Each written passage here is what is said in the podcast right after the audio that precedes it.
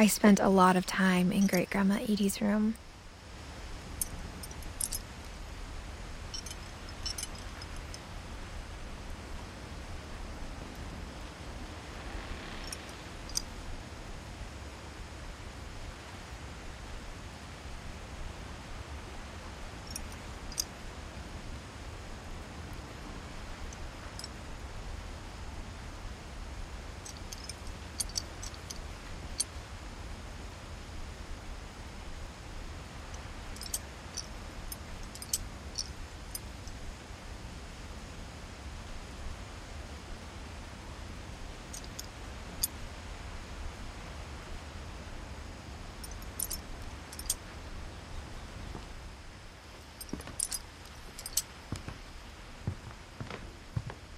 We got along, and it was a good place to hide from my mom.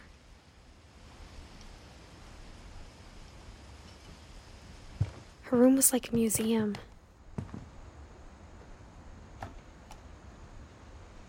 For 500 years, the Finches have been famous throughout Norway for their fortune and misfortune.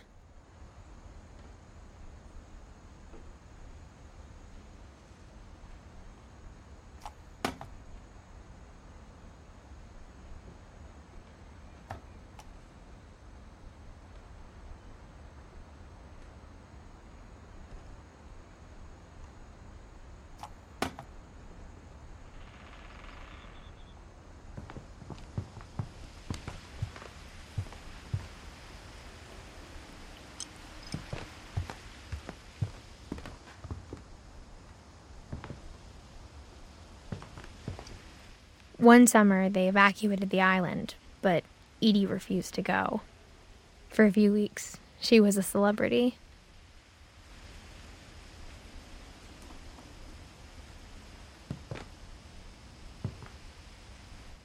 I hadn't thought of myself as Edith Jr. for a long, long time.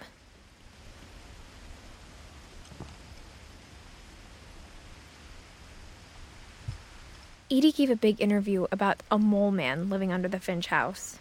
My mom was furious.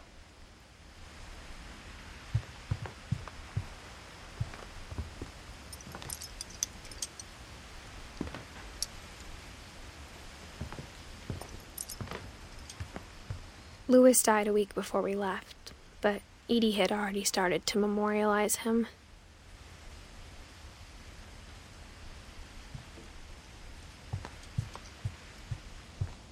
Even in her 90s, sometimes Edie seemed a lot younger than my mother.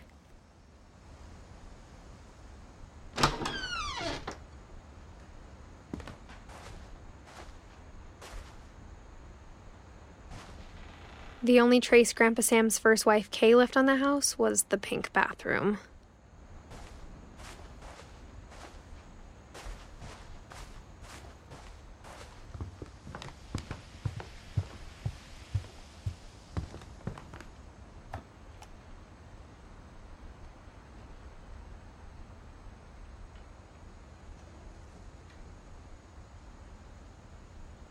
Odin Finch buries the latest victims of the family curse his wife Ingeborg and their newborn son, Johann.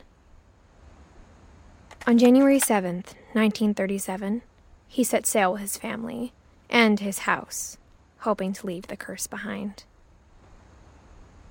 But 40 foot waves off the coast of Washington send the house and Odin to the bottom of the sea. Odin's daughter Edie with husband Sven and baby Molly, step ashore on their new home, Orcas Island. Odin Finch is the first to be buried in the new family cemetery. His daughter Edie is already dreaming of a new Finch house.